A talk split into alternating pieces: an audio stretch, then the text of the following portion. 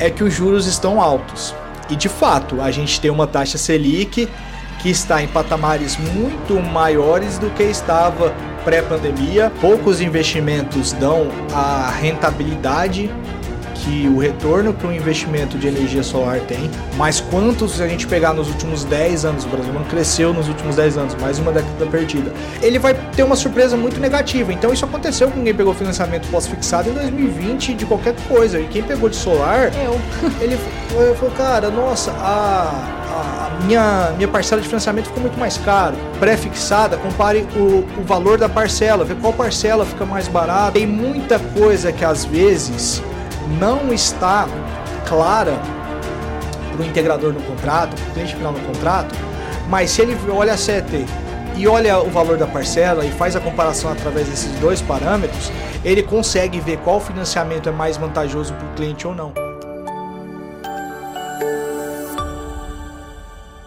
Olá pessoal, seja muito bem-vindo ao primeiro episódio da terceira temporada do Papo Solar. E você já é de casa, você sabe que a gente sempre traz aqui profissionais para trazer para você insights sobre o mercado de energia solar. Para compartilhar cases e experiências, eu convidei Carlos Boide, CEO da Sunny, que vai contar aqui a trajetória no mercado, né, Carlos? Seja muito bem-vindo. Obrigado, obrigado, Érica. Prazer estar aqui presente hoje é, como participante, porque como ouvinte eu já há um tempo já acompanho o, o, trabalho de vocês e o canal Solar já já sou de quase de casa aqui. Com certeza. então é um prazer estar conversando aqui com você e poder trocar experiência, ideias aqui sobre o mercado. Perfeito. Nessa temporada, Carlos, eu quero ser bem prática. Eu quero trazer para o integrador o que, que ele vai mudar na vida dele, né? Até fiz uma enquete no, no Instagram onde eu falei, poxa, o que, que a gente pode conversar aqui no Papo Solar para ajudar os integradores que estão assistindo?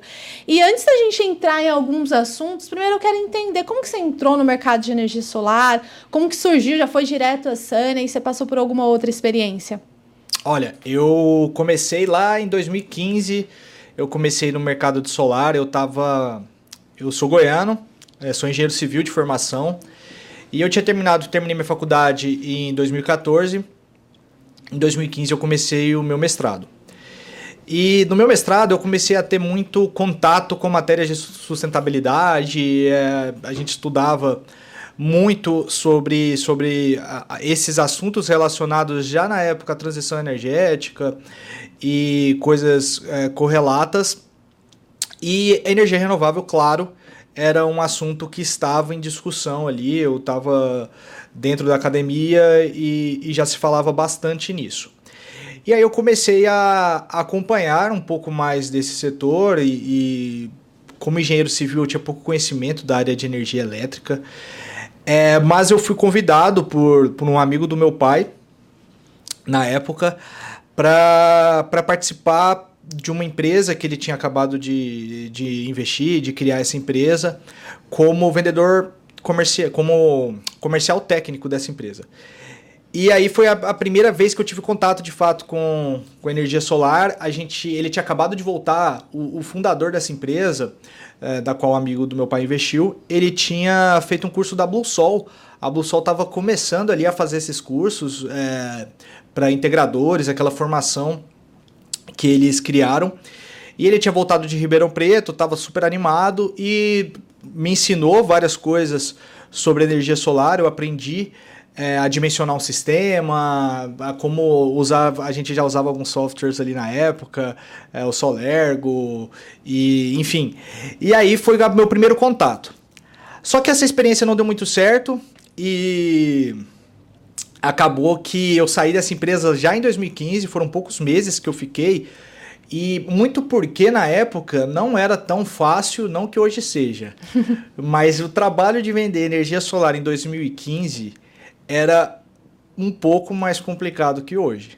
É porque você naquela época era pouco conhecido, né? Hoje a gente tem aí, a gente sete anos depois, a gente sete não, né? Oito, 2023 já mas a gente já vê uma popularização até na mídia, na grande mídia, né? Os principais jornais, veículos de comunicação, trazendo informações e você vai andando pela rua, você vê ali já, né, os telhados. Fico imaginando em 2015, não era dessa forma, né? Não, é, se eu não me engano, é, em, no estado de Goiás, onde nós estávamos, tinha menos de 20 instalações de, de, de microgeração.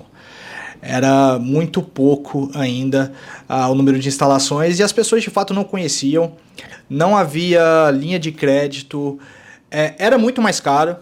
Isso, eu lembro até o primeiro projeto, logo em seguida que eu saio dessa empresa, eu, junto com dois colegas, o Pedro, é, Pedro Boide, meu irmão, e o Gilson Brasil, a gente começou uma empresa em Goiânia chamada Do Sol. O Gilson tinha feito, tinha feito intercâmbio na Alemanha, tinha tido contato com essa, com essa tecnologia. É, o Pedro também tinha tido outra experiência com energia solar.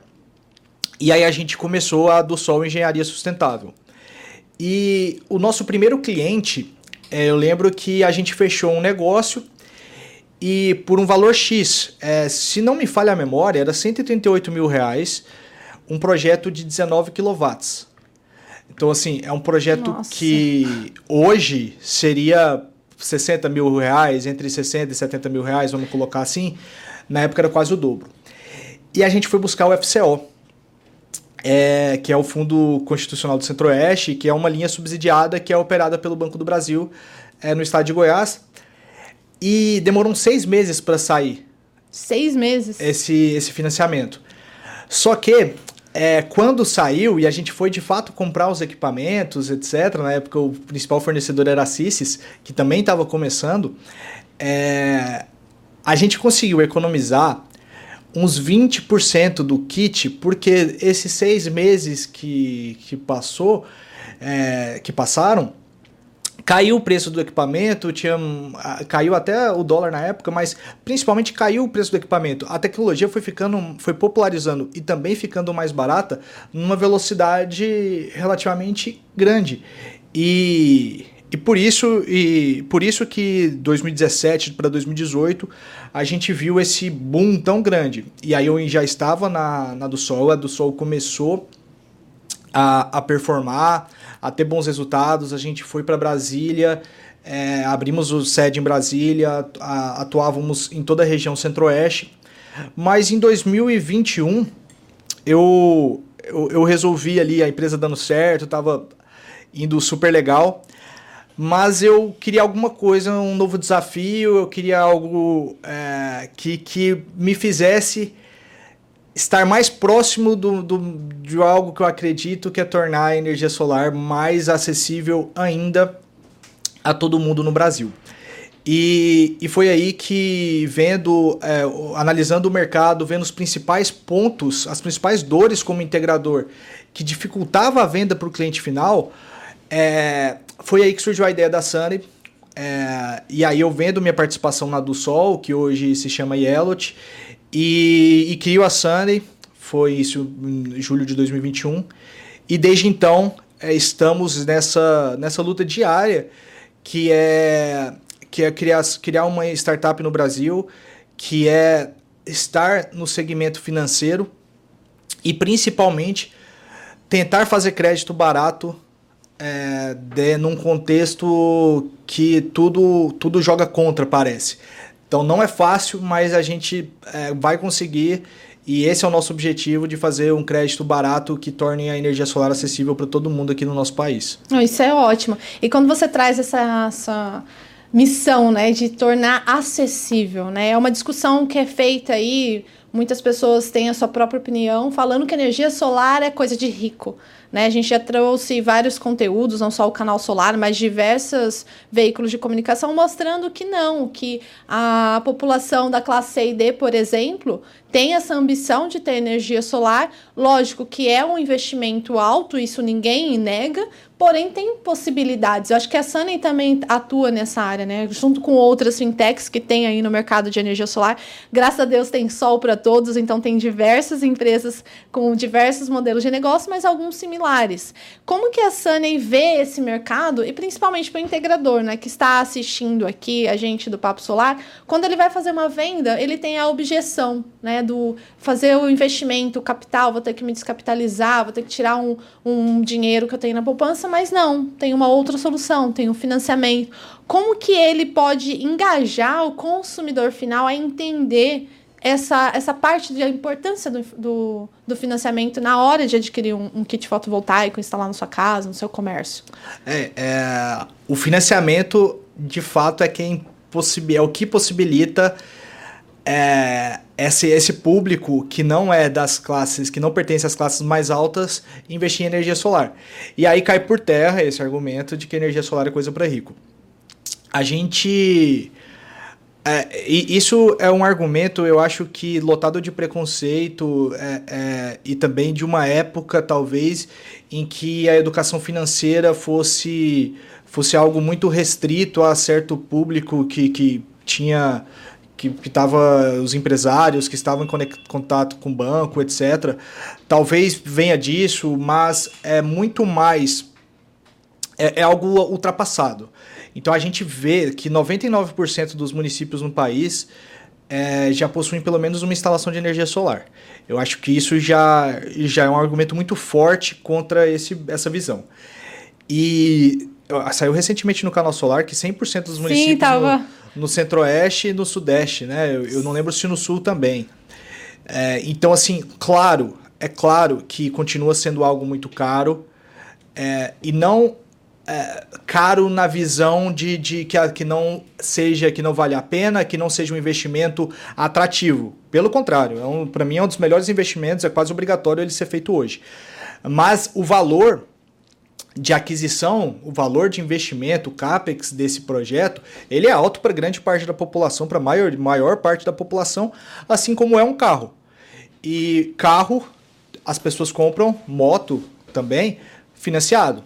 Isso Exato. permite com que essas pessoas façam esse investimento e consigam é, ter esse bem. Energia solar é a mesma coisa. Então, o financiamento vai possibilitar isso, é, que, que essas pessoas invistam em energia solar e tenham o retorno desse investimento que é a economia de energia que eles esperam.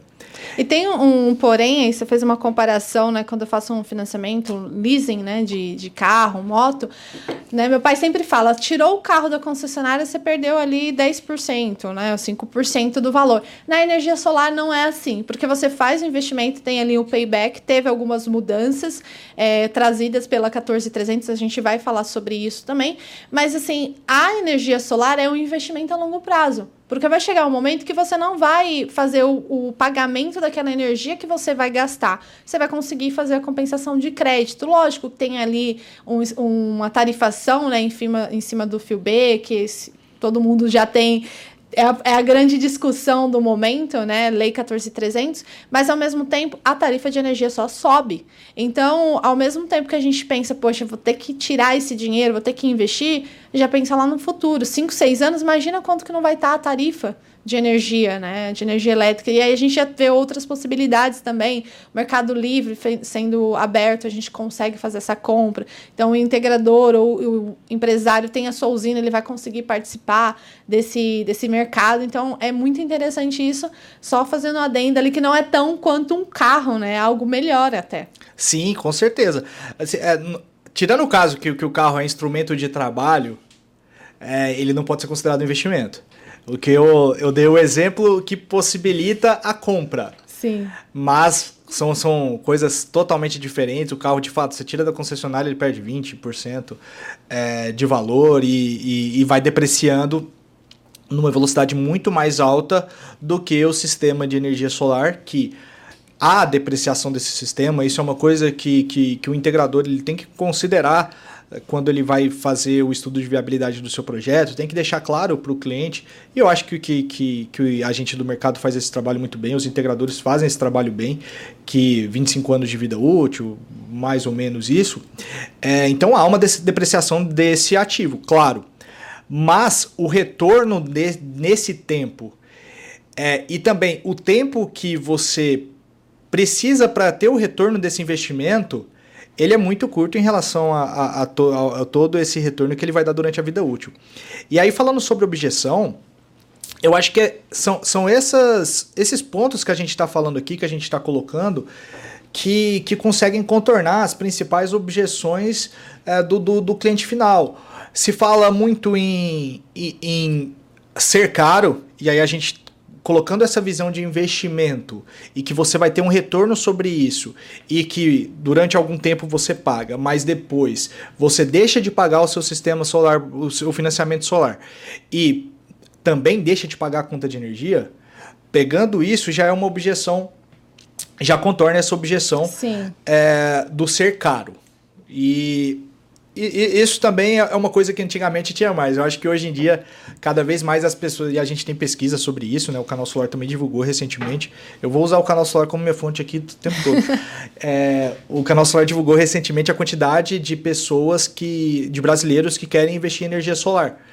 É, algum tempo atrás, a gente estava falando de 2015, se fizesse essa pesquisa, as pessoas iam perguntar o que, que é isso.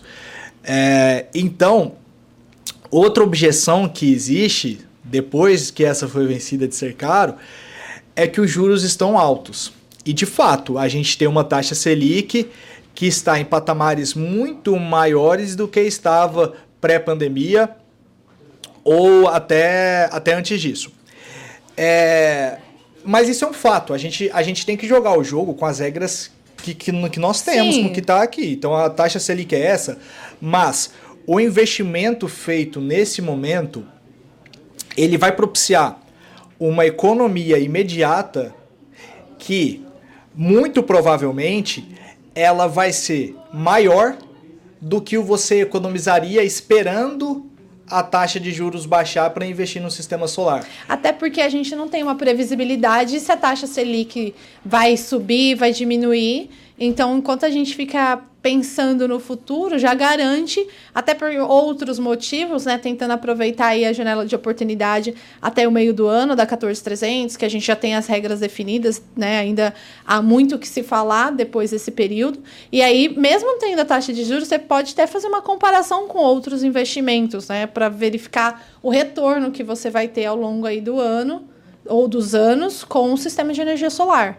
Com certeza, é, é essa, essa é a questão. Se você comparar com outros investimentos, poucos investimentos dão a rentabilidade que o retorno que um investimento de energia solar tem. A TIR, que um projeto de geração distribuída ela, ela oferece, com a segurança desse que esse projeto traz. Então, Hoje, se você investir em outro ativo de renda variável, ele, ele tem uma volatilidade grande, tem momentos que vão estar tá bons, momentos que vão estar ruins. A gente espera que não aconteça outra pandemia, mas depois de pandemia veio guerra, depois de guerra a gente tem uma recessão quase global. Então, muitos fatores estão atrelados ao, ao universo do investimento. E quando solar é uma coisa, a energia solar é uma coisa que depende do sol, o sol não teve crise, até onde a gente sabe. que continue e... assim. então, é, é, é, de fato um. É, essa visão de investimento, ela praticamente ela vence todas as objeções, tanto em relação a financiamento, a taxa de juros, porque aí você compara com outros investimentos, quanto em relação ao ser caro, que aí você mostra o retorno desse, desse investimento e, e fica claro que é um. Hoje é quase obrigatório quem mora em casa ou uma empresa que tem o telhado para ser feito é investir em energia solar. Isso a despeito de, outras, de outros modelos de negócio, agora que você, você pode estar em qualquer lugar do Brasil, você pode ter telhado ou não, que você consegue participar de uma geração remota, você Isso. então faz tem, o aluguel, né? Da, faz o aluguel é, e, e, consegue economizar ali nesses casos até sem investir é, nenhum valor em energia solar. Então acho que, que para o consumidor final é obrigatório estar atento a esse mercado e às possibilidades que, eles ofere que ele oferece. Ah, legal. Vou usar também o canal solar como fonte. Teve uma matéria que eu estava dando uma olhada antes da gente começar aqui a gravação, uma matéria do Henrique Rain, que ele falou, né, trouxe aí um levantamento, foi até feito pelo BV, o Banco BV super atuante no mercado de energia solar, falando que 7 em cada 10 brasileiros querem ter energia solar em sua casa, no seu comércio, na sua propriedade. E desse total, 50% é da classe C e D. Né? É, lógico, a gente pode trazer essa discussão, a gente já falou aqui que energia solar não é coisa de rico, energia solar é para todos, é acessível a todos, Lógico, cada um consegue fazer da forma como tem ali, né, de descapitalizar, se já tem um dinheiro guardado, investido, ou consegue também por meio de um financiamento. Como que a Sunny vê essa oportunidade? Até questão de educação financeira mesmo, né? A gente estava até comentando nos bastidores que a classe D é um pouco mais é, complicada, não pelo fato de, de o financiamento, mas até porque elas não têm esse conhecimento, essa interação com o banco, com instituições financeiras. É, é, de fato, o, o mercado de crédito é, ele necessita de dados para que você possa oferecer o crédito. Então, quando há uma subbancarização do, do, do consumidor final, é difícil para fintechs, e ali você falou do, do BV que tem o meu financiamento solar, é, a, a Sun, existem outras empresas que, que investem em tecnologia para fazer o financiamento de forma rápida e sem burocracia. Então, para essas soluções, a gente, a gente precisa que esse cliente ele esteja de alguma forma interagindo com o sistema financeiro. Então, seja via cartão de crédito, via o próprio internet banking, ban bancos em si. É, e existe ainda no Brasil um parte da população que, que é subbancarizado ou até desbancarizado. Então isso hoje é um entrave para essa, essa parte. Mas quando, quando isso não é não acontece, quando o, o cliente final ele tem é, banco, ele utiliza o cartão, etc. É, é importante sim esse trabalho até do integrador com com seu cliente de uma educação financeira para que para que esse cliente entenda mais como funciona o mercado de crédito, o que é importante para a gente ver. Então a gente precisa ver faturamento na empresa, a gente precisa ver é, a receita, é, a renda da pessoa física. Então, quando você não emite uma nota fiscal, por exemplo, você está deixando de declarar para o mundo bancário que você teve aquela receita. Isso dificulta, claro, a obtenção de crédito. Você não histórico, levantamento não tem como Não obter. tem como. Então, se você é, tem tem várias contas ali, tem uma, uma vida financeira toda bagunçada, recebe um pouco na conta, um pouco na outra, é, tem vários cartões de crédito, esquece de pagar o cartão de crédito. Isso também vai te prejudicando o seu score seu score de crédito. Ah, é uma coisa muito interessante quando a gente fala de score, Carlos. Para quem tá, para quem tá assistindo, você é integrador. Se tiver sua dúvida, já coloca aqui de baixo. Essa parte de score, como que a gente é, explica para o cliente? Porque, lógico, a gente tem aqui o Nubank, né? A gente comentou aqui outros bancos, mas o Nubank foi disruptivo nessa parte, né? De deixar todo mundo com a possibilidade de ter um banco na palma da mão, uhum. não precisa ir numa agência, aquela coisa burocrática. Como que eu explico para um cliente, um consumidor final, esse conceito de score? Né? Para quem pensando nessa classe que não tem tanta educação financeira, não tem o conhecimento de como funciona o mundo das finanças. É, score é, é um cálculo que se faz, é o resultado de um cálculo de risco, na verdade, de probabilidade daquele, daquele cliente pagar ou não uma dívida.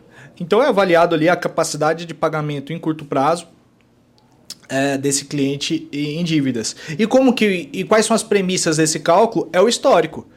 Então, o score na, nada mais é do que você olhar o passado para prever o futuro. Certo. E então, se você é, é um bom pagador, que significa bom pagador? Você paga suas contas em dia, é, você não atrasa os boletos, etc. Você paga, é, às vezes paga até adiantado. É, você. É, essa é uma dúvida que muita gente fala. Pagar adiantado ajuda no score? Sim, sim. É, ó, existem, vários, é, existem que mais vários ajuda birôs, agora? existem vários birôs de crédito e cada um vai ter sua metodologia diferente, existem modelagens. A, a, a, nós aqui na Sunny também temos uma modelagem de crédito, a gente usa, utiliza birôs de crédito, informação de birôs, mas também temos uma modelagem própria com informações que com, com dados proprietários. É, mas o, o fato de você pagar suas contas em dia e às vezes até, com, como, como eu disse, antecipado, isso mostra que você tem um perfil de bom pagador. Então, hum. é, o, o banco, é, a instituição financeira, a, a fintech, ela vai preferir emprestar. Ela empresta dinheiro com uma premissa que as parcelas serão pagas e você vai ter um retorno sobre aquele dinheiro emprestado. Também é um investimento. É um investimento que se faz é, numa dívida que vai dar o retorno em juros. Então você espera ter esse retorno. Então, quando a pessoa é um bom pagador, é uma boa pagadora, é, a probabilidade que isso aconteça é maior. Como fazer para para aumentar score? Essa é uma pergunta é, é, é de difícil, é, é, mas ao mesmo tempo não, não existe segredo. É, não tem a ver com renda para começar. É, existe a possibilidade. Isso é um mito, então, né? Porque hum. muita gente fala, poxa, o, o, maior número de receita que eu tenho vai impactar ali o score que vai ser oferecido na hora que eu vou fazer um cadastro numa empresa, numa loja. Não, o, o score, ele, ele, via de regra, ele não tem a ver apenas com a renda e não está diretamente relacionado à renda. É, é claro que, que se você tiver uma renda maior, você pode é, você provavelmente vai ter mais acesso a produtos financeiros, vai ter um relacionamento maior com o mercado, que é outro fator uhum. é, que conta no score, é, que, que, você tem banco, você tem cheque, você tem é, um cartão de, cartão de crédito com limite alto. Então isso, isso tudo configura produtos de crédito que você contrata com o mercado e quando você utiliza bem esses produtos, o seu relacionamento com o mercado é bom, o seu perfil de pagador é bom, seu score é mais alto.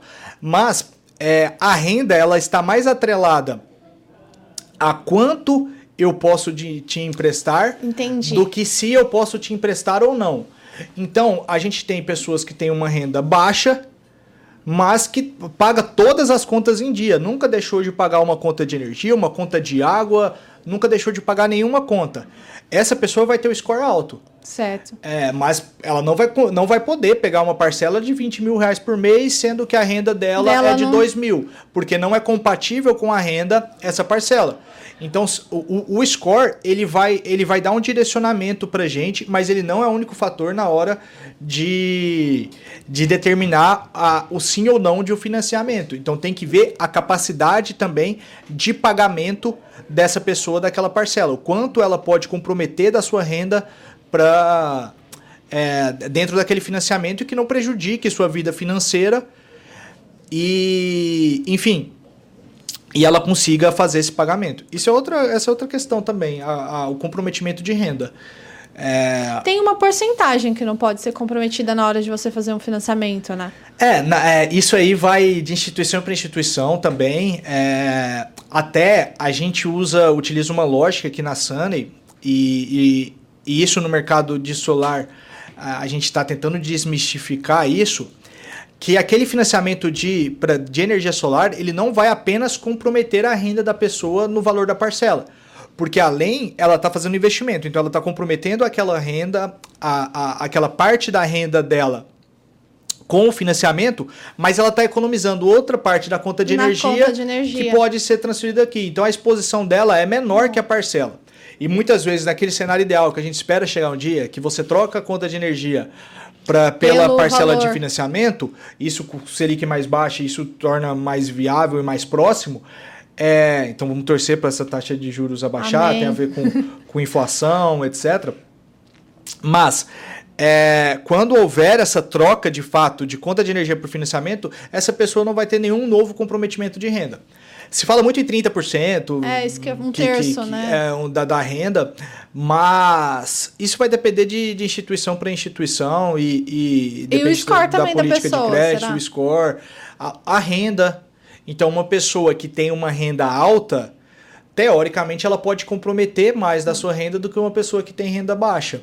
Então, proporcional, vai, né? São, são vários fatores que, que são analisados. Não é não é fácil dar crédito. Não é fácil dar crédito, não é fácil dar crédito, não é fácil dar crédito no Brasil. Ai, meu Deus. Não, mas eu, antes da gente fechar essa parte de score, que era uma outra dúvida que eu tenho, e eu vejo muita gente falando no mercado. A gente parcela, fazer parcelamento, financiamento, ajuda no score. É, porque você está aumentando o seu relacionamento com o mercado. Se você. Ah, você entra o que você falou de é, mais. Se você pagar à vista com dinheiro, é, a gente não enxerga isso. Ah, entendi. Você, por isso que, que se faz tanta todo, tudo que é ilegal, via de regra, é feito com dinheiro, porque Não ninguém tem rastreio, enxerga, né? não Você tem não rastreio. E, e- então isso é pro mal e, e também pro, quando não é pro mal, isso afeta a gente também indiretamente, porque ninguém vê que aquilo aconteceu e. Enfim, se, se ele transaciona só em dinheiro, a gente não consegue enxergar e isso é como se não tivesse acontecido para Não ajuda no relacionamento, não né? ajuda no relacionamento, no perfil de pagador, ou não ajuda em nada, na verdade. Entendi. É, é, outro ponto que você falou aí, Carlos, que eu achei interessante, você falou que é difícil emprestar dinheiro. Fico imaginando quando a gente chega, tem um parente, né, pede um dinheiro, você fala, ai meu Deus. E é, é difícil emprestar dinheiro no Brasil. Por que isso? Olha, é difícil emprestar dinheiro porque a gente tem que receber. E todo mundo espera receber quando empresta. Sim. E tem vários fatores que, que, que podem atrapalhar isso, né? Então, por isso que é, que é difícil emprestar dinheiro em qualquer situação. É, com parente, então, não empreste dinheiro para parente, pelo amor de Deus, porque você vai arrumar briga. Uma hora ou outra vai dar errado. É, não conheço uma história de quem emprestava dinheiro para parente que, que, Que deu certo. que deu certo. Não conheço. Que fala, nossa, pu- puta negócio, vou abrir uma empresa para emprestar dinheiro para parente. Nunca vi ninguém fazer isso. É, mas, enfim, por que é difícil no Brasil? É, tem essa questão que a gente vinha tratando já da informabilidade, da desbancarização, subbancarização. Isso é um fator importante. Tem outro fator, fraude. É, o nosso sistema financeiro como um todo, nosso ecossistema digital, eu diria, é, ele, é, ele é muito. Há muitas tentativas de fraude no Brasil, resumindo. E toda a fintech de outros lugares, elas que vieram para o Brasil ter soluções financeiras, eles tiver, sofreram com fraudes que eles nem imaginavam que seria possível alguém fazer, e no É. Brasil faz. Falam que o brasileiro é muito criativo, né? Exatamente. E infelizmente não só pro bom. Então tem essa questão de fraude que a gente tem que tomar muito, muito cuidado. É, e, e com certeza isso é precificado também. E o terceiro é, é o cenário macroeconômico. A gente tem concentração é, de, de bancária, concentração de produtos de crédito. Se você analisar o mercado de crédito no Brasil, as fintechs ainda não respondem por 0,1%.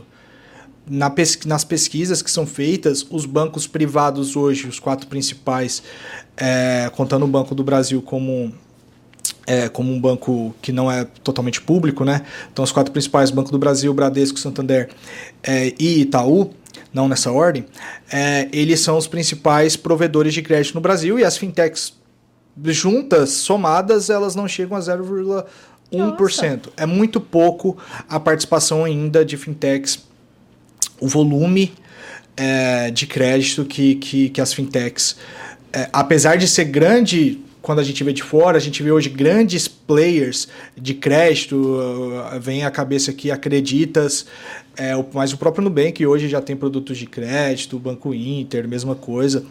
É, mesmo assim é muito pequeno comparado aos grandes bancos. Porque é o valor transacional, né? Exato. Um E- Itaú e Unibanco, um Bradesco faz ali de crédito para indústria, para comércio na muito, sua é muita, residência. e para muita gente, né? Então, assim, é, a, a falta de concorrência e a, a informação que, via de regra, tá, está com esses bancos é, e está concentrada neles, e por isso é tão importante o Open Banking, faz com que seja mais difícil a gente dar crédito, que seja mais caro também o crédito no Brasil, e, por consequência, quando você tem um produto que é mais caro do que ele poderia ser, é mais difícil vendê-lo. Então, tem essa questão. E a questão da taxa de juros, a gente vai emprestar dinheiro hoje.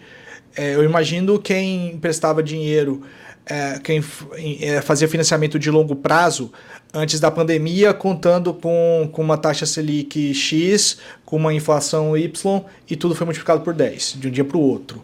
É, e aí foi um cenário global, tudo, não vem ao caso, não, não, não Foi bem atípico são- também, né? São fatores externos. Mas quantos a gente pegar nos últimos 10 anos, o Brasil não cresceu nos últimos 10 anos, mais uma década perdida. E quantas alto, ah, quantos altos e baixos nós tivemos de taxa de juros, de inflação.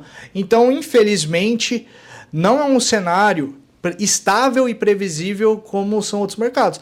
E, e por isso, quando a gente tem a relação é, é, é dívida PIB, ou, ou, na verdade o quanto de, de, de produtos de crédito em relação ao PIB de países, o Brasil está muito abaixo de países desenvolvidos, como Estados Unidos, é, países onde. Né, países europeus, países onde a, os juros são baixos. É, e você acaba tendo uma, um, uma circulação desse tipo de, de operação muito maior que aqui. Ah. E como que você vê o ano de 2023? Sei que a gente está aqui no começo, governo novo, né? Tem algumas políticas que são, estão sendo pensadas a parte da reforma tributária, se vai acontecer. A gente tem aí a Fazenda, né? O Ministério da Fazenda também dando algumas informações do mercado, o mercado reagindo a isso. Como que você analisa essa situação? Olha, governo novo, independente de qual for a, a ideologia, a política a, a sendo implementada, no Brasil sempre, é sempre pinta dar aquele frio na barriga, de saber o que de fato esse governo vai fazer. Infelizmente, a gente tem uh, disputas eleitorais que são muito mais ideológicas e com pautas é, que, que talvez sejam, até que não são competência do, do governo federal, é, do que uma discussão de fato de plano de governo, de deixar claro quais são as propostas. Então, na última, nas últimas eleições, os dois principais candidatos, tanto o Lula quanto o Bolsonaro, falou-se muito pouco do que de fato seria feito nos próximos quatro anos fala mais sobre pautas comportamentais, é, ideológicas, do que a pauta econômica em si. Então isso é uma coisa muito ruim e acaba gerando incerteza e é uma mudança de governo. Né? A gente tinha uma linha que estava sendo seguida, agora provavelmente vai ser seguida outra linha. Na economia, talvez e é o que se mostra, essa mudança não vai ser tão abrupta. A gente espera que o governo mantenha uma responsabilidade, é, mantenha uma responsabilidade fiscal e consiga dar condições para o país voltar a crescer e, e que a inflação, é, a gente atinja a meta de inflação, a gente é, tem uma inflação mais baixa. Isso também afeta muito mais as classes baixas do que, do que as classes altas e também afeta o mercado, afeta diretamente o mercado de crédito.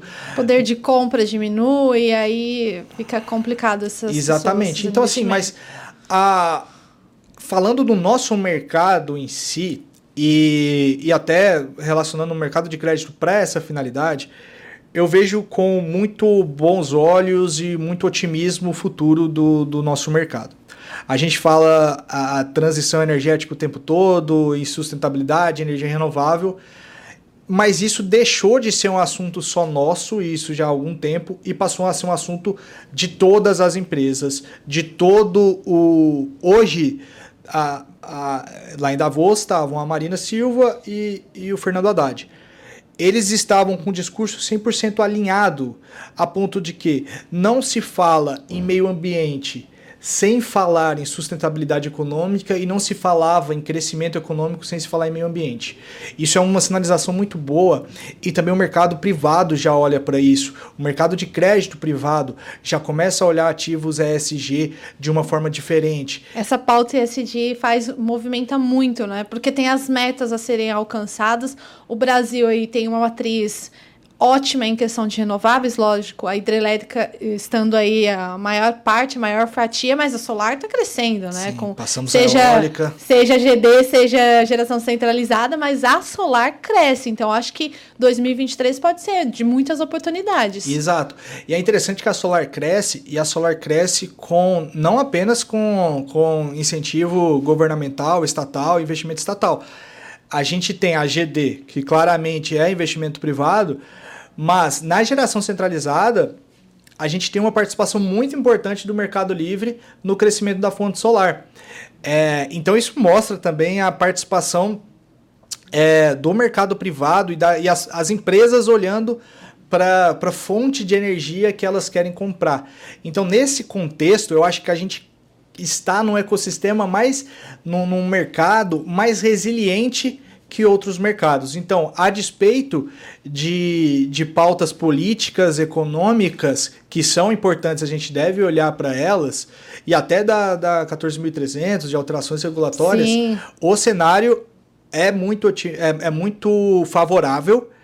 Eu olho com otimismo e não tem para onde correr. É, é, a, a Solar chegou para ficar, para crescer e ainda todo esse barulho que a gente está fazendo, os resultados que a gente atingiu, eles são insignificantes perto do que a gente vai estar tá daqui 10 anos. Perfeito. Isso eu tenho certeza. A gente vai falar de 14300, Mercado Livre e muito mais, mas depois do intervalo. Fica aí.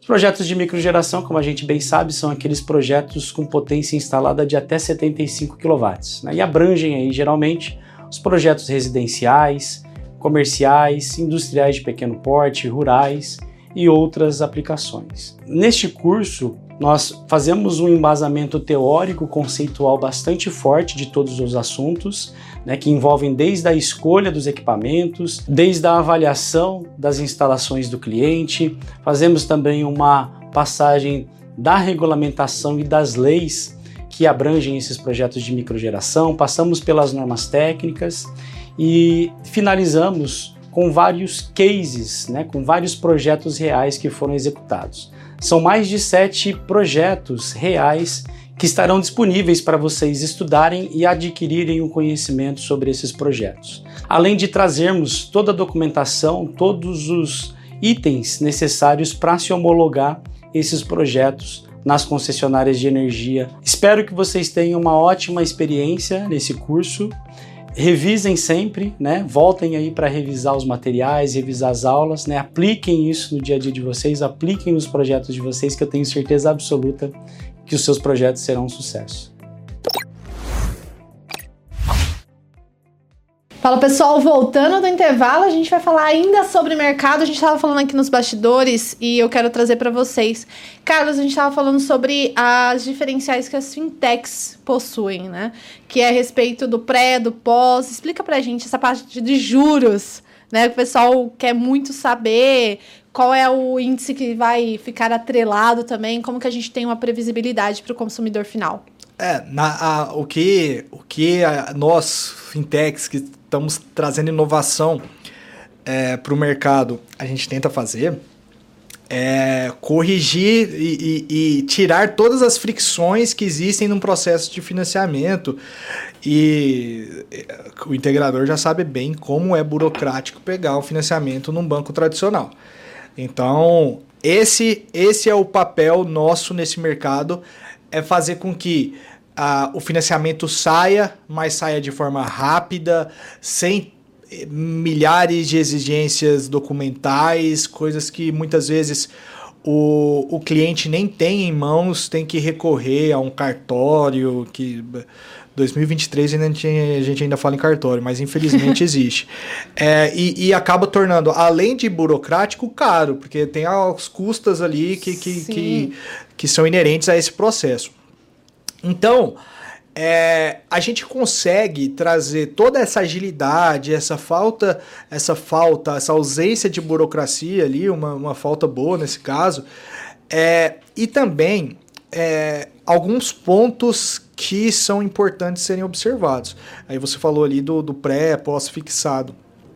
A gente tem que, quando, quando olhar um financiamento, a gente sempre tem que considerar é, todas as, todos os fatores ali, todas as características daquela dívida que a gente está tomando. Financiamento é uma dívida e nem sempre estar endividado é ruim. Então, é uma dívida para fazer um investimento, é uma dívida boa. O financiamento solar, é uma dívida de novo que todo mundo deveria ter. Só entrar no site da Sana e falar com seu integrador se você for cliente final, que você consegue. Mas é olhar se essa taxa de juros ela é pós ou pré-fixada. O que, que isso significa? Qual a diferença, né? Pra... A taxa pré-fixada, você vai tomar o financiamento, você vai ter aquela parcela lá de 800 reais por mês, e essa parcela, se, se a depender da, da, do modo de financiamento também, mas via de regra no financiamento solar, essa parcela vai ser fixa. Na Sunny, é você a primeira parcela é 800, a última parcela é 800 reais, todas as parcelas são iguais. Tem a previsibilidade. Tem total previsibilidade, ah, você consegue saber o quanto você vai comprometer do orçamento e além disso, a conta de energia vai ficando mais cara, você vai economizando cada vez aquele custo daquela parcela vai ficando menor ali o, o custo de oportunidade é, desse investimento. É, e quando você tem uma taxa pós-fixada, ela é, ela é indexada em algum indicador. E via de regra, indicador de inflação ou indicador de taxa de juros, que é a Selic. Então, é o IPCA, é o IGPM, é o IGPM mais ligado ao mercado imobiliário, né? Você estava contando aqui. Que... É, eu tô até dando risada aqui, né? Porque eu comprei em 2020 um apartamento, que é o apartamento que eu moro hoje, coisa mais linda, a gente reformou, deixou coisa mais linda. Comecei pagando, vou abrir aqui, né? Comecei pagando 1.800. Aí eu fui ver o contrato lá em GPM. Hoje eu tô quase na, na, na casa dos 3K. Então é, é complicado, né? É bom ler ali as entrelinhas, até explicar, né? O, o agente imobiliário no momento, não sei se agiu de má fé ou foi uma coisa que, para quem é, vende, é algo tão corriqueiro que às vezes não precisa desse detalhe, né? Eu penso, enquanto jornalista, quando eu vou passar informação, a gente sempre vai nos detalhes. Mas para quem tá ali no mercado, tá vendendo, pô a pessoa já pressupõe que ela entende já de, G, de GPM, de PCA, atrelado e tudo mais. E não é sempre assim, né? Até olha, olha eu, né? Que eu sempre dou uma lida, cair nisso.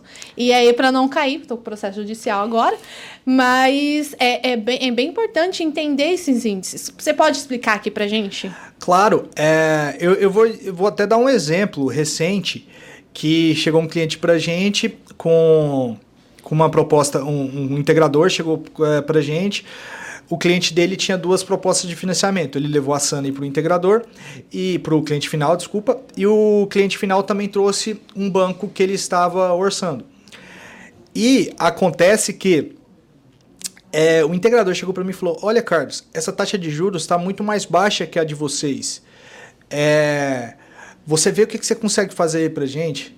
E assim, a gente não, não tem um tratamento tão pessoal, a gente não consegue mudar é, pessoa, a cada pessoa mudar a taxa de juros, é né? sistema isso, é, né? Já é sistema, é, é, é, o sistema aqui atrelado ao fundo de investimentos, tem todo uma, um, um arcabouço até regulatório por trás que a gente tem que respeitar. E a política de crédito da empresa, etc. Mas aí, quando eu fui olhar esses juros que estavam muito mais baratos, eles estavam atrelados ao IPCA. Então era um, uma taxa de juros, por exemplo, 1,3% mais o IPCA. Ou seja, as parcelas, elas ela começa em 800 reais, como seu, foi, foi o seu exemplo de 1.800 reais, Sim. e elas vão sendo corrigidas com o índice da inflação, com esse, com esse índice que é, que é determinado nessa taxa pós-fixada. Ou seja, é, de qualquer forma ela vai aumentar, e caso aconteça, e aí a gente volta naquele assunto do risco Brasil, da, do cenário incerto, caso aconteça algo é, que faça com que esse índice ele saia da, da, do normal, do esperado, que no Brasil nem, nem dá para falar em normal e esperado, a gente não espera nada.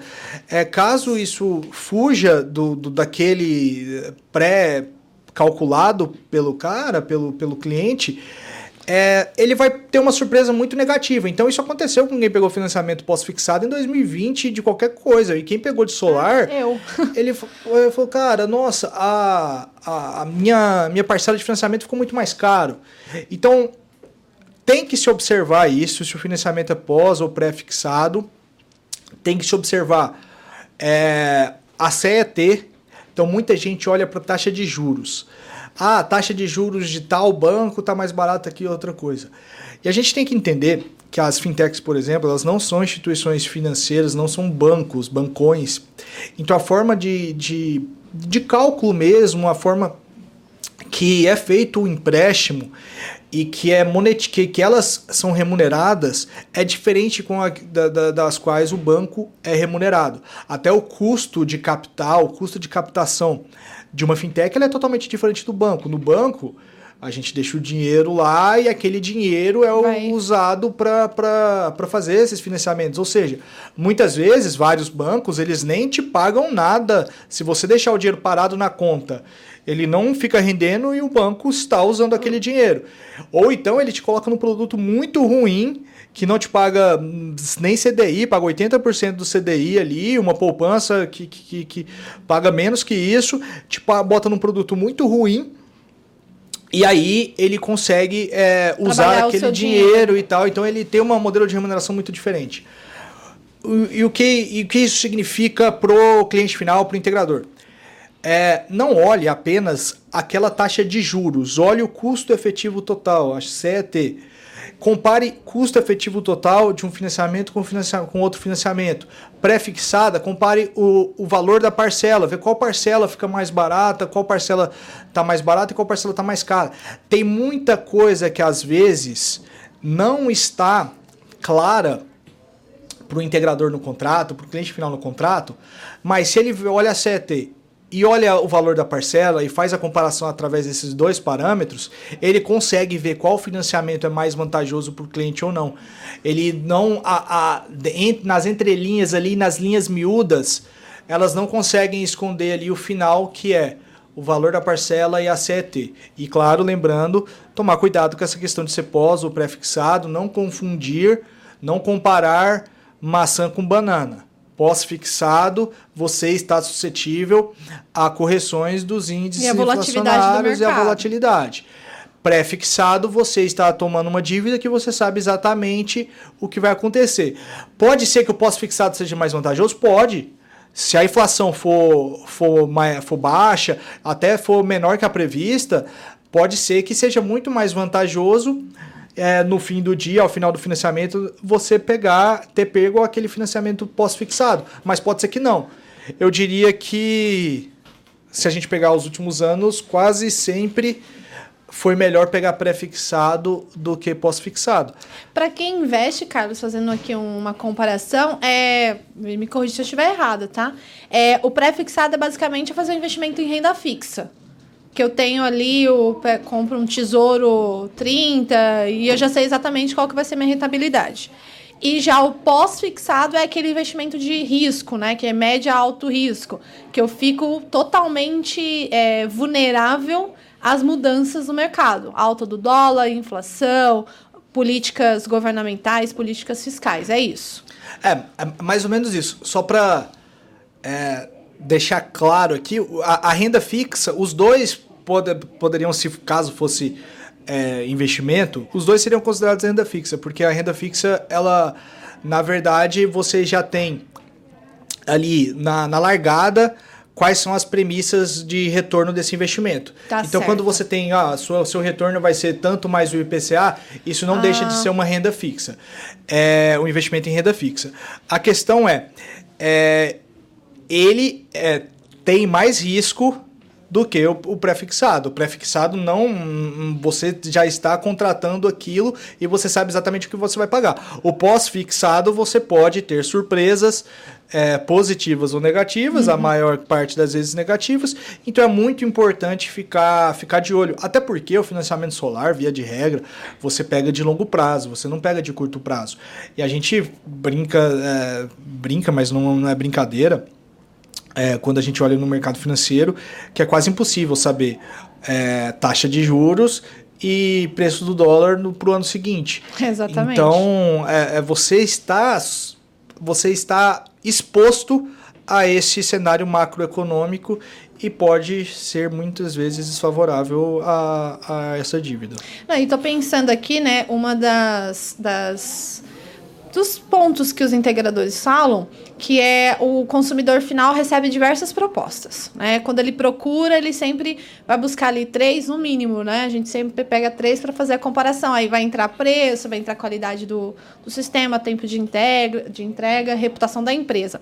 E muitos integradores, até a gente abriu uma, uma caixa de enquete no. Eu abri no meu Instagram pessoal, que eu falei, gente, o que, que vocês querem saber aí que relaciona ao mercado, objeções, vendas? Tiveram várias. Eu vou falar agora a primeira delas como fazer um uma argumentação, uma persuasão na hora que o cliente final vem e fala: olha, recebi essas três propostas e a sua tá mais cara.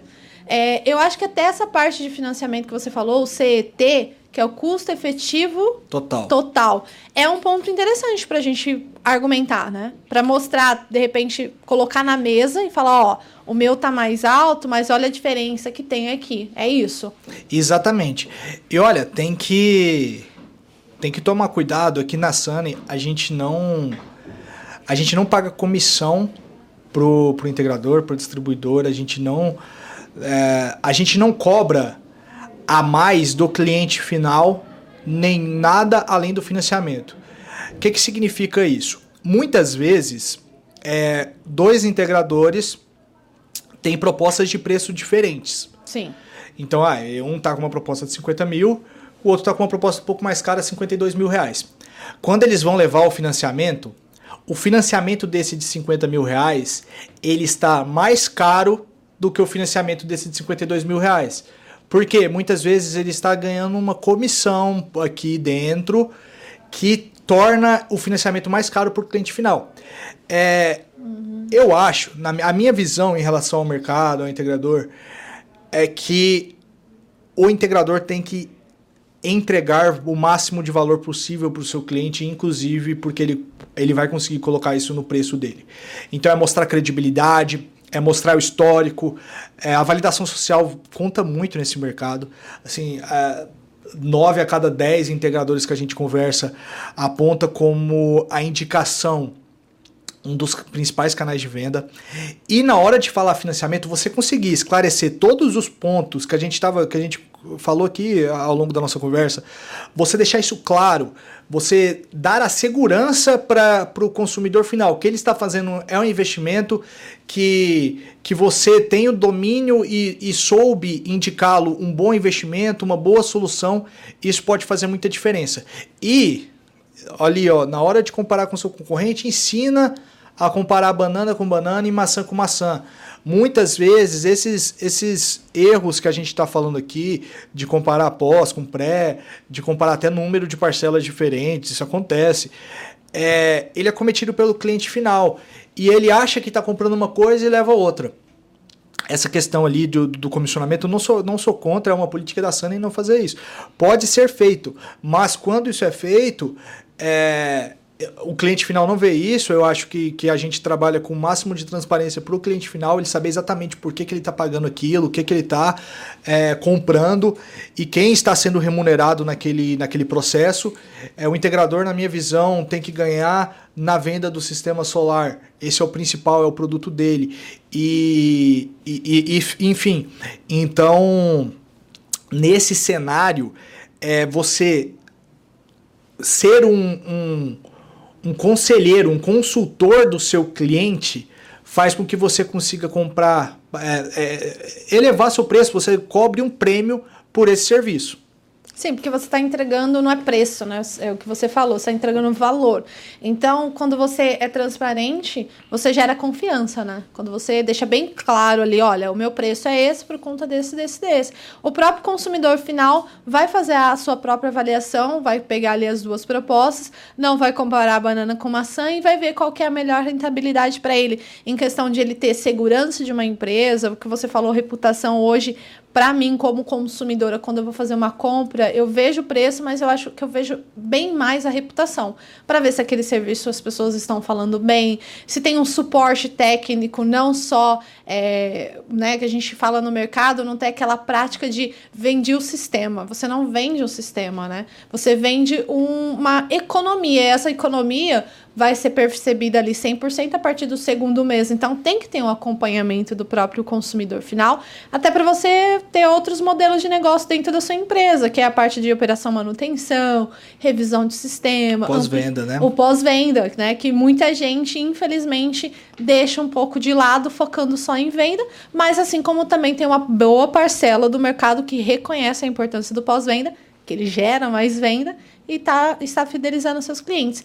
Agora, outro ponto que eu queria comentar com você, a gente falou da 14300, mas a gente não falou ditamente aqui qual que é o impacto dela. Como que você viu o começo né, do ano de 2023? Eu estava de férias, eu voltei de férias dia 9 de janeiro, mas a gente não se desliga totalmente, né? Fiquei ali acompanhando. E a, a sensação que eu tive que uh, uma porcentagem, não sei se. Não, não foi a maioria, mas uma porcentagem estava confiante no projeto, né? O 2703 ali do Celso Russomano, que foi bem legal pela parte ali do, da Comissão do Consumidor, mas não veio, né? Veio o recesso antes, foi aprovado o projeto na Câmara, né? A gente até é legal vocês entenderem é, a tramitação, né? O projeto era na Câmara, precisava ser aprovado pela Câmara, mas sempre um projeto de lei tem que passar pelas duas casas legislativas que formam o Congresso. Então, a Casa Câmara, Casa Senado, junto com o Congresso Nacional, não conseguiu formar, porque o Senado não fez a votação. A gente teve, acompanhou aí, teve pedido de, de vista, de retirada de pauta. Não aconteceu. Veio dia 9 de janeiro. Eu estava aqui e muita gente estava em dúvida. Tinha até empresas, a gente tem relato de empresa que parou a primeira semana ali, do dia, nem dia primeiro, né? Mas a primeira semana efetiva de janeiro, para fazer treinamento, né? Para como que a gente vai vender agora, né? Como que foi lá na Sunny?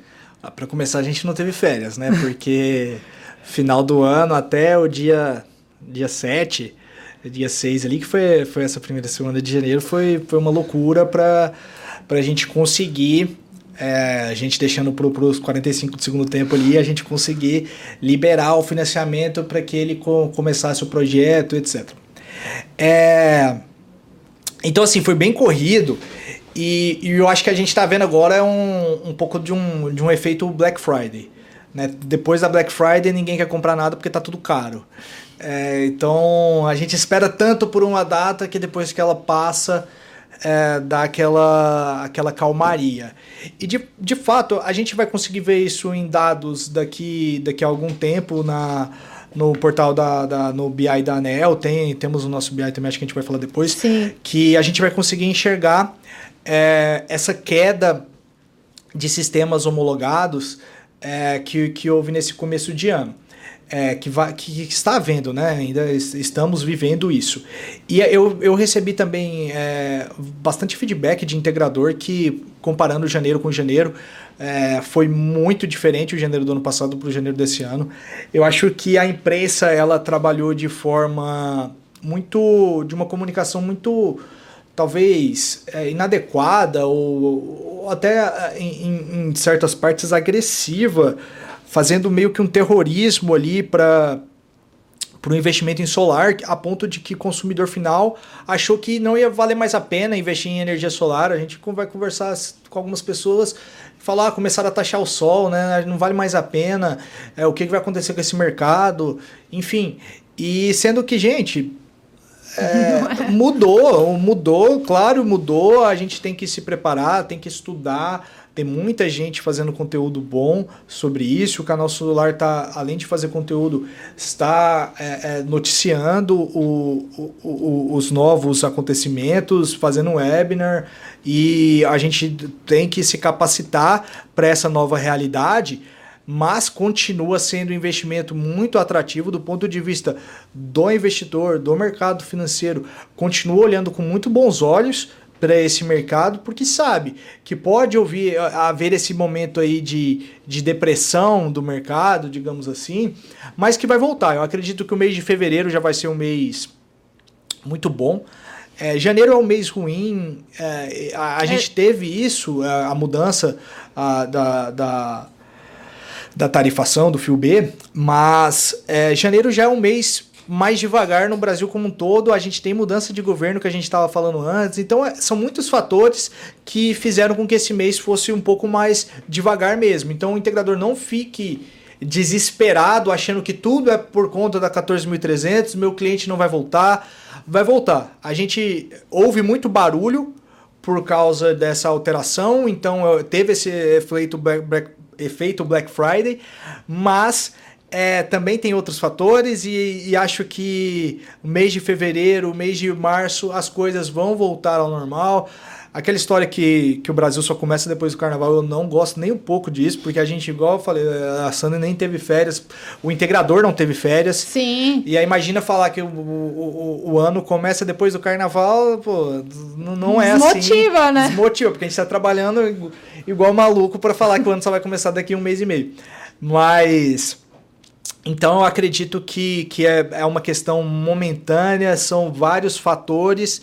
E a 14.300 é, que, que, que, já estava aí na, na, na, mesa há um bom tempo, né? mais de ano. É um ano.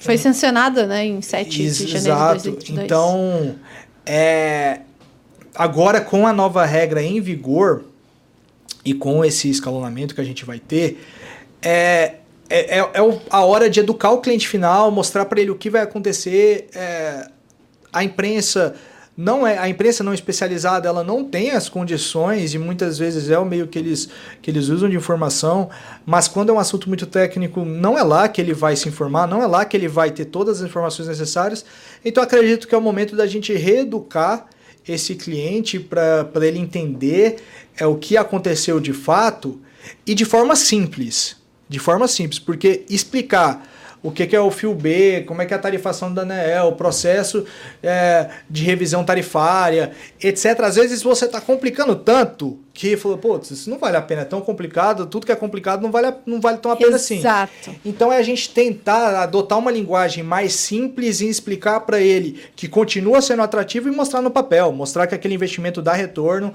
que alterou o payback ali alguns meses, em alguns casos até mais que isso, mas que continua dando um retorno excelente. A gente estava com no, numa situação que a, que a Solar era o, o melhor investimento possível e agora ela só é um dos melhores investimentos. Talvez tenha outros investimentos tão bons quanto, mas melhor ainda tá, tá difícil encontrar. Não, então você já respondeu aqui várias perguntas, né? Que nessa enquete o pessoal, tô vendo aqui no celular, o pessoal falou que hoje, né, eu perguntei quais são os desafios em 2023. Todo mundo falando, hoje está sendo a nova 14300, é, trabalhar o fluxo de venda apesar da lei nova. E o Leonardo Castro fez exatamente a pergunta, né? Como fazer os clientes entenderem que a energia solar continua sendo um investimento rentável? Olha, eu acho que é, é mostrar em números e simplificar a, essa história de 14.300. Acho que no Brasil a gente tem uma, um histórico de, de mudanças não favoráveis ao consumidor, né? Então, sempre que a gente vê uma, uma mudança, a gente já fica com o pé atrás. Que, o que foi feito dessa vez? E quando fala imposto, a gente paga tanto imposto. Aí quando usa o termo taxação, a gente, a gente lembra de imposto e já acha que é alguma coisa ruim, ninguém quer pagar mais imposto. Então, essas, esses é, erros conceituais é, que, que muitas vezes foram propagados pela, pela imprensa, é, e aí eu não estou uh, falando mal da imprensa, eu acho que ela joga luz a, ao ponto, mas ela não é especializada a ponto de falar daquilo, então ela, ela usa uma linguagem que simplifica para o leitor. É, mas a gente tem que tomar cuidado com, a, com as palavras que a gente vai usar e explicar que, que de fato não é um imposto, não é uma taxação, que no primeiro momento isso é muito pequeno. Tem lugares que não atinge dois centavos. É, é muito pequeno. É, é eu falo nesse primeiro semestre de 2023, Sim. agora a gente tem que, que ir atualizando a todo momento. Mas mostrar para esse cliente de fato qual é o impacto que acontece agora, como vai ser essa, essa transição, e aí usar boas ferramentas, o canal solar. Muito recentemente fez um webinar. A gente fez um aulão da 14300, professor Bernardo. Teve uma, teve uma planilha. A planilha disponibilizada. Então, acho que a gente tem muita ferramenta disponível no mercado. É, nos, na, nos canais especializados, a gente tem também é, bastante gente fazendo conteúdo legal no, no Instagram sobre a 14.300, divulgando outras planilhas é, que, que a gente recebe em grupos ali de WhatsApp. É mostrar para o cliente, o cliente ele, ele quer ter segurança do investimento que ele está fazendo, porque não é pequeno. Pensa que para muitas famílias ele está deixando de fazer outros investimentos, ele está deixando de fazer uma viagem esse ano. É, a gente estava falando das classes C e D, às vezes é, é, famílias abrem mão de algumas coisas no presente por causa desse investimento. Então ele quer ter segurança que aquilo vai ter retorno. É, é nosso papel mostrar como a gente fez muito bem até então, mostrar que aquilo vai dar retorno. Então acho que assim essa insegurança ela surge porque é algo novo para a gente apresentar para o cliente final. Uhum. É, mas a, a, minha, a minha dica, a minha visão é simplificar. Eu não, quando eu falo sobre esse tema, é, eu tento falar que mudou, mas eu não tento usar muita linguagem legal, técnica é, e ser o mais simples possível. É, para o cliente final e mostrar no papel que aquilo continua funcionando. Tá. Passando aqui para o encerramento, eu queria terminar dando aí a possibilidade de você falar da plataforma que a Sunny desenvolveu, né? Tem aí disponível para o mercado, que é justamente os dados da BI. Estou aberto aqui, a gente vai colocar depois o link aqui para o pessoal também acessar, tem que fazer um cadastro e tudo mais para acessar. Mas eu queria que você desse um resumo aqui, né? Fazendo um convite para o pessoal acessar. Bom, é, a gente a gente dentro do nosso do nosso objetivo, da nossa missão, que é tornar a energia solar mais acessível, a gente acredita que o, a principal forma e a melhor forma de fazer isso é fortalecendo os integradores, é dando, municiando com informações e principalmente oferecendo um produto muito bom de crédito, que, que é o nosso core business, mas também essa, é, municiando com informações que façam eles terem um entendimento melhor de mercado e poder vender mais. Então a gente criou uma plataforma que utiliza os dados da ANEL, mas coloca esses dados de outra forma, até complementar o Power BI da ANEL, que, que, é muito importante, eu acho que é uma, uma ferramenta excelente, um trabalho bem legal que a ANEL fez de, de transparência ali. É, mas a gente traz uma apresentação diferente, uma nova visão sobre esses dados que pode é, entregar para o integrador uma inteligência ali comercial, uma inteligência de mercado. A gente fala além dos dados de potência instalada por ano. E aí a gente consegue trazer dados bem legais, a gente consegue trazer dados de pessoa física, potência instalada para pessoa física, potência instalada para pessoa jurídica, fazer essa separação entre pessoa física e pessoa jurídica, potência média por estado, por classe de consumo. É, e isso, isso pode, por, por cidade também, isso pode dar uma visão bem interessante para o integrador para ele criar, para municiar, para ser ali um input do seu planejamento estratégico, do seu plano de marketing, do seu plano comercial. Então, a gente tenta trazer dados para fortalecer o planejamento desse integrador, para dar mais, mais munição para ele atuar no mercado. E isso é, uma, é bem fácil de, de acessar esses dados ali. A gente vai, vai deixar o link é, aqui no vídeo, né, né Erika? Uhum. E vocês conseguem acessar aqui, é, é bem simples. E eu acho que a melhor forma de usar esse, esse BI é junto com a plataforma Sunny. É, você utiliza o BI para para desenhar sua estratégia de crédito, para desenhar sua estratégia comercial, chegar no cliente final e na hora de, de dar o crédito, é, de dar, oferecer o financiamento, já oferece o financiamento Sunny e ali rápido. O cliente, é, para a gente finalizar, é só uma coisa que eu, que eu gosto de falar para os nossos parceiros. Quando a gente está fazendo uma venda de energia solar, é, é um mercado muito concorrido. Sim. Então é difícil fazer o cliente final escolher você. Você tem que mostrar, a gente falou sobre isso agora há pouco ali, sobre a geração de valor, etc. E aí o cliente final te escolheu. É, na parte do financiamento, o integrador ele tem que entregar mastigado, ele tem que entregar pronto. Olha aqui, tá aqui. E de forma fácil. Se você gerar outra complexidade, depois que você percorreu, você teve o seu Nossa. CAC é, elevado, e aí você vai começar outro processo de venda para ele escolher o financiamento, você leva 10 soluções diferentes para o cara. O cara vai entrar no Google, vai pesquisar sobre cada uma, vai querer saber, etc, etc. E ali, gente, tempo é dinheiro. Vocês levem mastigadinho. Aqui a gente já solta uma simulação, já sai com um PDF, por exemplo, que você já consegue enviar para o WhatsApp do seu cliente. Ó, vai ficar assim, seu cliente é ok, no outro dia já está começando o projeto dele.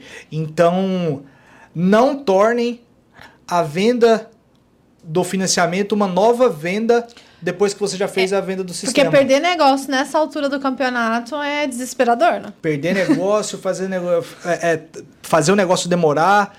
Não, não, é, é, assim, é dinheiro jogado no lixo, é jogar no lixo todo aquele investimento que você fez para chegar naquele cliente. E a gente sabe que o CAC de solar está cada vez mais alto.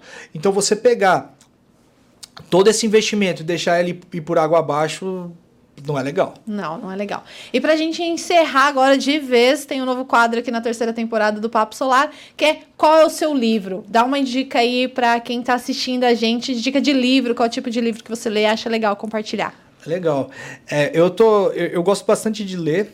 Eu tava há um tempo sem ler ficção. Estou é, tentando voltar agora, mas aí eu vou pedir dica de livros de ficção. Já deixa aqui nos comentários, então. é, mas, assim, eu tenho meu livro favorito, que é do Nassim Nicholas Taleb. Eu gosto de quase tudo que ele escreve, mas O Cisne Negro é meu livro favorito dele. Eu acho que é uma, é uma leitura, assim, bem, bem legal e que, que, que fala muito sobre sobre vieses que nós temos na hora de analisar algumas situações e sobre o quão incerto pode ser o quanto incerto pode ser não, o quanto incerto é o futuro, o quanto a gente não tem controle sobre as coisas que, que vão acontecer para frente. E um, outra, outra dica de um livro bem legal para entender um pouco da, da economia no, no Brasil e de uma forma super divertida, super simples, e não só no Brasil, da história econômica é, mundial. Tem um livro chamado Crash, é, Uma Breve História da Economia.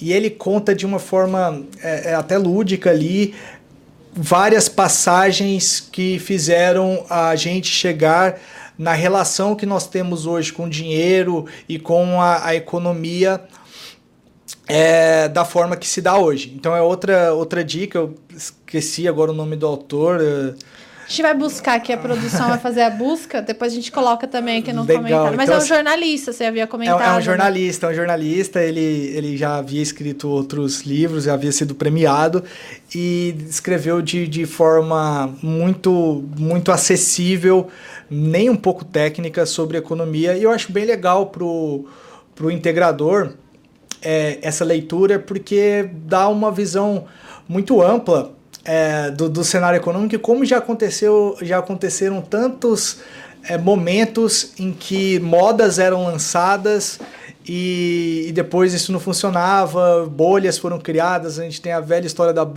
da bolha das tulipas na Holanda, é, tem na, na época das grandes navegações também, e aí quando surgiu a Bolsa de, de Valores na Inglaterra, e como isso também causou problemas. Então dá uma, dá uma visão bem ampla um e contexto. Um, contextualizada do, do mundo de investimentos. Eu acho bem legal. Bacana. Muito obrigada por compartilhar. E agora a gente encerra o Papo Solar Mais Lógico. Já deixei o convite para você acessar os links que nós colocamos aqui na descrição. E também, se você quiser dar uma dica de livro, é só colocar aqui, ou até mesmo uma dica de podcast que você assiste, quer compartilhar com a gente. Até a próxima! you.